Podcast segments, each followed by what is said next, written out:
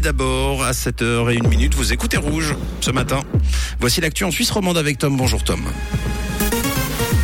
Bonjour Mathieu, bonjour à tous. Au sommaire de l'actualité, tramway, bus et trains devront être neutres en carbone d'ici 2040. La justice vaudoise prolonge la peine du magnétiseur d'orbe suite à cinq nouveaux témoignages et le retour à un temps sec pour aujourd'hui.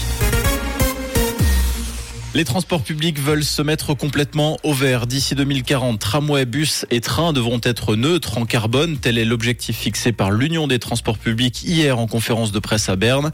Cet effort énergétique va également concerner les infrastructures et l'immobilier. Concrètement, l'UTP veut faire rouler des véhicules avec des technologies respectueuses de l'environnement. Le tout à des horaires optimisés avec des systèmes d'assistance qui encouragent une conduite efficace sur le plan énergétique et évitent les arrêts inutiles. Le chauffage, la ventilation et la climatisation doivent également être optimisées. Le secteur où l'objectif sera le plus difficile à atteindre est celui de la navigation avec des bateaux qui ont parfois plus d'un siècle. Le magnétiseur qui avait abusé de plusieurs patientes à Orbe de 18 mois de prison supplémentaire. L'homme avait déjà été condamné à 13, 13 années et demie de prison en 2021. Cinq nouvelles victimes ont tout récemment brisé le silence, aggravant la peine du prévenu de 69 ans. Au total, ce dernier aurait trompé et abusé sexuellement plus de 20 femmes entre 2008 et 2014. Le tribunal a prolongé la peine pour atteindre le maximum pour ce genre de cas, 15 années de prison. Les cantons accusés de négliger la tenue du registre répertoriant les professeurs interdits d'enseignement. Actuellement, 12 cantons remplissent ce document qui est donc incomplet. Seuls 92 enseignants figurent sur la liste noire des professeurs interdits d'enseignement sur les plus de 125 000 que compte le pays. D'après le 24 heures, les cantons de Vaud et du Tessin font partie des absents de la liste alors que plusieurs cas d'enseignants fautifs ont été rendus publics ces dernières années. Rappelons que les cantons sont tenus d'inscrire dans ce registre tous les enseignants auxquels ils ont retiré le droit d'enseigner. Les raisons d'une telles privations peuvent concerner un délit sexuel, une maladie psychique ou encore un problème de dépendance.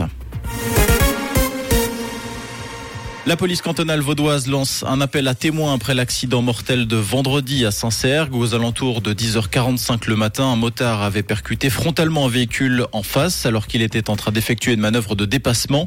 Il est décédé sur place. Le conducteur de la voiture a lui été légèrement blessé. La police est néanmoins à la recherche d'informations complémentaires pour éclaircir les circonstances de ce drame. À l'étranger, la vaccination obligatoire ne sera bientôt plus nécessaire pour se rendre sur le sol américain. Les États-Unis vont lever cette obligation le 11 mai prochain.